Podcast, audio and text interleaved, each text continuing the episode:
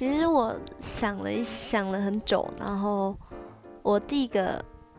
其实我真一开始脑中一片空白，最后我想到的是《小熊维尼》里面的伊尔，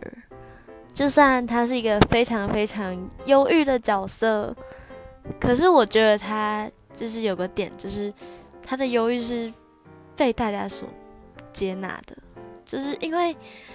身为一个。我自己我自己也被忧郁之缠身，然后很困扰什么的。可是其实我一直不太敢，就是真正的去抒发，哦，我很忧郁。就是我还是把自己就是像像现在这样啊，讲的很快乐什么的。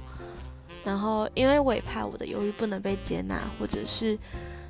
就是让给人带来困扰，所以我觉得如果能够当艺人，就是展真相真实的展露自己现在忧郁的样子，应该挺好的吧。